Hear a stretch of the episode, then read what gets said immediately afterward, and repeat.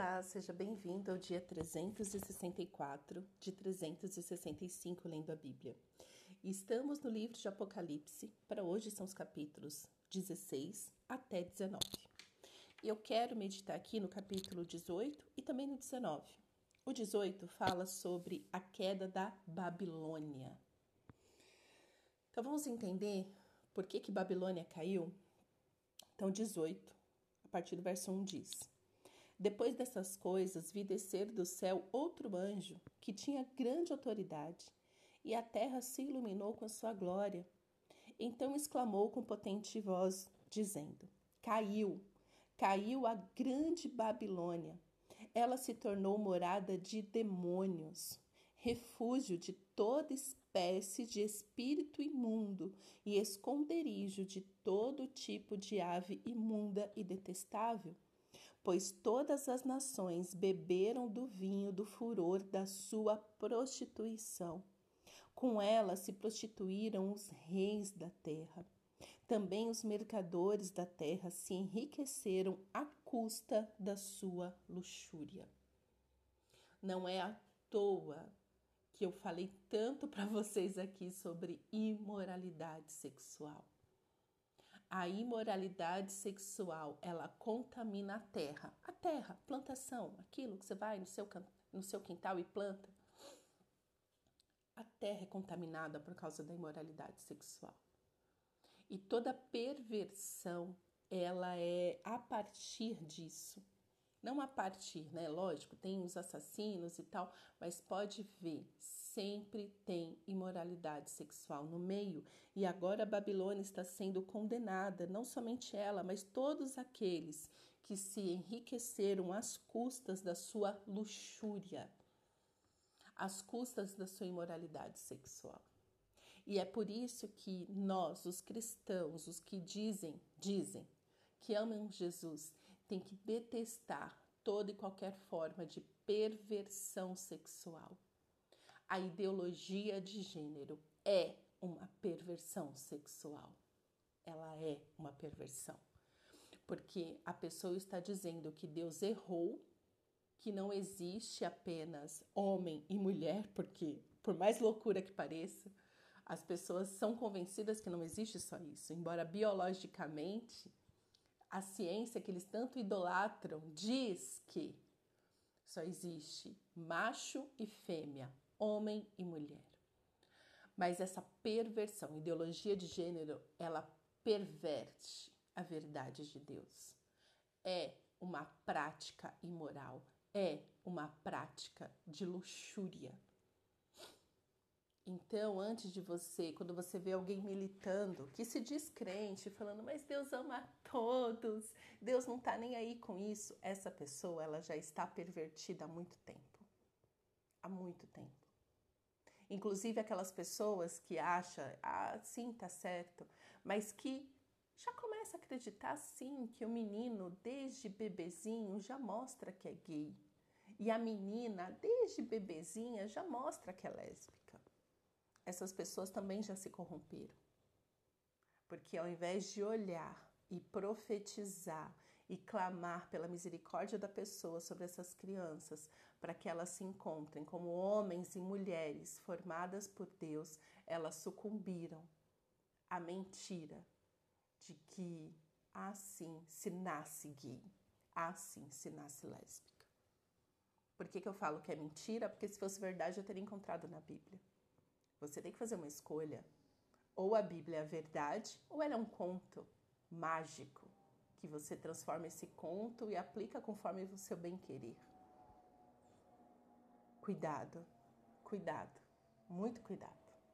Porque os mercadores que se enriqueceram às custas da luxúria da Babilônia, eles também vão cair, eles também vão para o inferno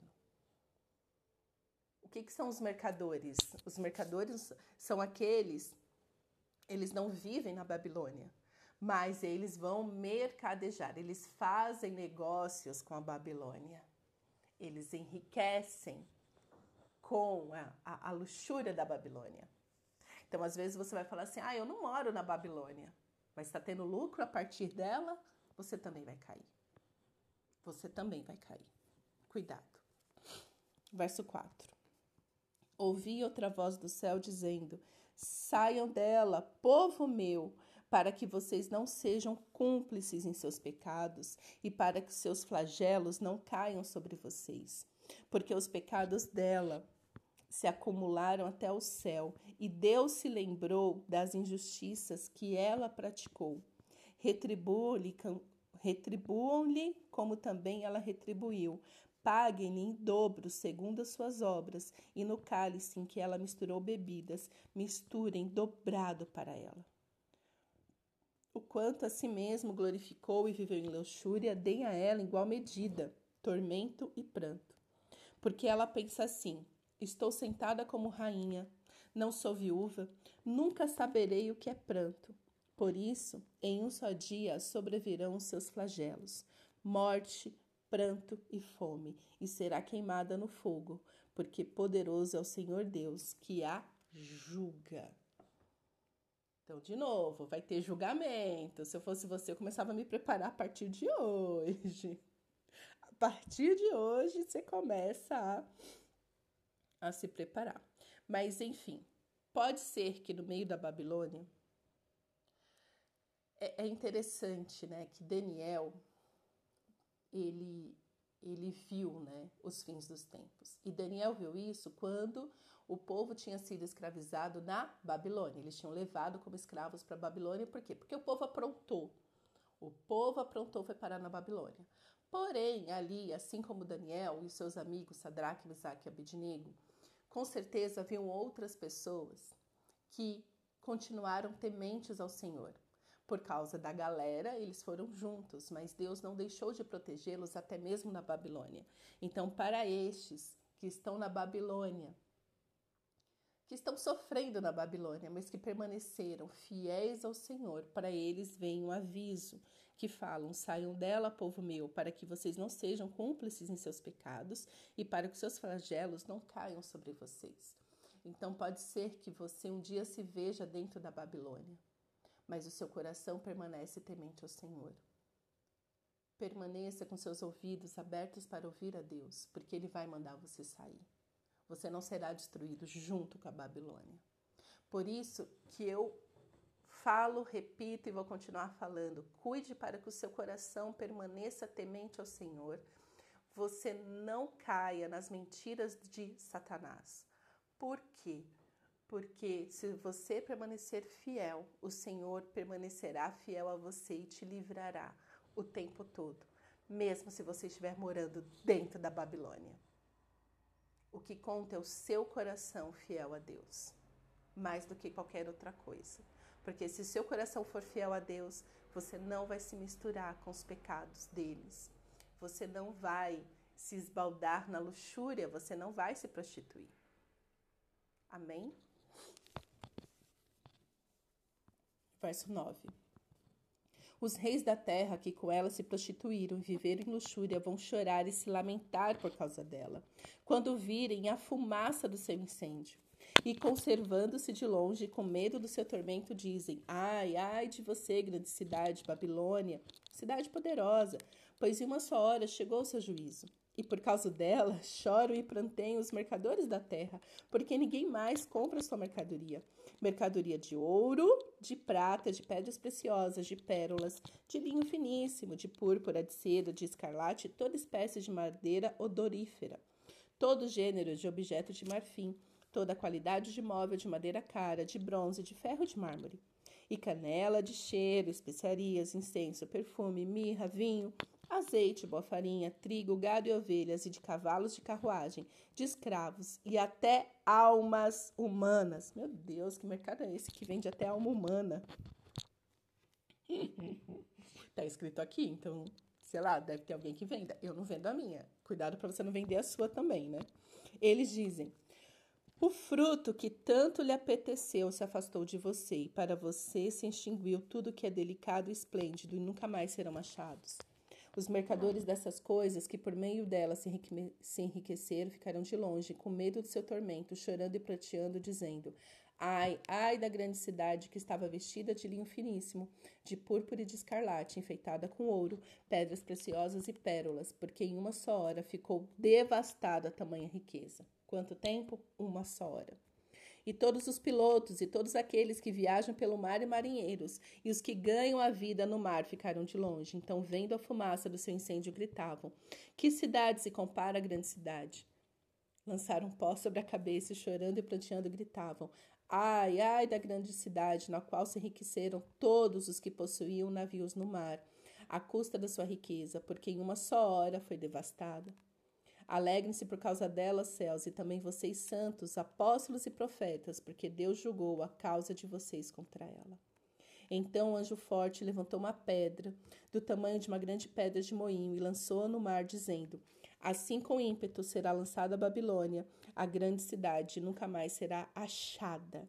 Em você nunca mais será ouvido o som de arpistas, de músicos, de tocadores de flauta e de trombeta.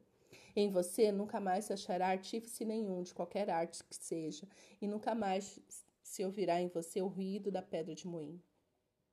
Também nunca mais brilhará em você a luz de uma lamparina, e nunca mais se ouvirá em você uma voz de noivo ou de noiva, pois os seus mercadores foram os grandes da terra. Porque com a sua feitiçaria você seduziu todas as nações, e nela foi encontrado sangue de profetas, de santos, de todos os que foram mortos sobre as terras. Depois dessas coisas, ouvi no céu o que parece ser a voz forte de uma grande multidão dizendo: Aleluia! A salvação, a glória e o poder são do nosso Deus. Porque verdadeiros e justos são os seus juízos, pois julgou a grande prostituta que corrompia a terra com a sua, prostitu com a sua prostituição, e das mãos dela vingou o sangue dos seus servos. E disseram pela segunda vez: Aleluia, e sua fumaça sobe para todo sempre. E os vinte e quatro anciões anciãos e os quatro seres viventes se prostraram e adoraram a Deus que está sentado no trono, dizendo: Amém, Aleluia. E aí, no capítulo 19, no verso 5, nós lemos aquilo que eu anseio tanto por este dia, Senhor, que é as bodas do Cordeiro. Capítulo 19, verso 5. E do trono saiu uma voz que dizia: Louvem o nosso Deus, todos vocês, os seus servos, todos os que temem, os pequenos e os grandes. Então ouvi o que parecia ser a voz de uma grande multidão, uma voz como de muitas águas e como de fortes trovões, dizendo: Aleluia! Pois reina o Senhor, o nosso Deus, o Todo-Poderoso. Alegremo-nos, exultemos e demos-lhes a glória, porque chegou a hora das boldas do cordeiro e a noiva dele já se preparou. A ela foi permitido vestir-se de linho finíssimo, resplandecente e puro, porque o linho finíssimo são os atos de justiça dos santos. Então o anjo me disse: Escreva, bem-aventurados aqueles que são chamados à ceia das bodas do cordeiro. E acrescentou: São estas as verdadeiras palavras de Deus. Prostrei-me diante dos seus pés para adorá-lo. O anjo, porém, me disse: Não faça isso. Sou um servo de Deus, assim como você e os seus irmãos que guardam o testemunho de Jesus. Adore a Deus, pois o testemunho de Jesus é o espírito da profecia. Amém. Então vi o céu aberto e eis um cavalo branco. Seu cavaleiro se chama Fiel e Verdadeiro e julga e combate com justiça. Os seus olhos são como chama de fogo, na cabeça dele há muitos diademas. Tem um nome escrito que ninguém conhece, a não ser ele mesmo. Está vestido com um manto encharcado de sangue. O seu nome é Verbo de Deus. Aleluia. Os exércitos dos céus o seguiam, montados em cavalos brancos e vestido de linho finíssimo, branco e puro. Da sua boca sai uma espada afiada para com ela ferir as nações. Ele mesmo as regerá com cetro de ferro, e ele mesmo é o que pisa o lagar do vinho do furor da ira do Deus Todo-Poderoso. No seu manto, na sua coxa, está escrito o um nome: Rei dos Reis e Senhor dos Senhores. Então vi um anjo posto em pé no sol. Ele gritou em voz forte, dizendo a todas as aves que voam pelo meio do céu: Venham, reúnam-se para a grande ceia de Deus, para comer carne de reis, carne de comandantes, carne de poderosos, carne de cavalos e seus cavaleiros, carne de todos, quer livres, quer escravos, tanto pequenos como grandes. E vi a besta e os reis da terra com seus exércitos reunidos para fazer guerra contra aquele que estava montado no cavalo e contra o seu exército.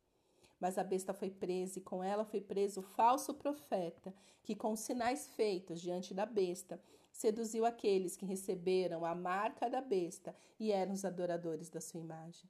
Os dois foram lançados vivos dentro do lago de fogo que queima com enxofre. Os outros foram mortos com a espada que saía da boca daquele que estava montado no cavalo, e todas as árvores e todas as aves se fartaram das suas carnes. Amém. Anseio pelas bodas do Cordeiro. O dia em que a noiva, a igreja, se encontrará com Cristo e reinará com Ele para sempre. Que esta alegria de esperar pelo Senhor aqueça o seu coração neste penúltimo dia do ano. E é o penúltimo dia do ano. Estamos chegando na reta final, penúltimo dia de leitura completa da Bíblia.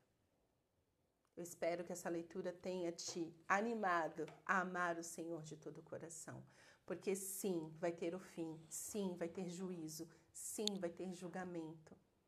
Mas para aqueles que esperam no Senhor, esses terão recompensa.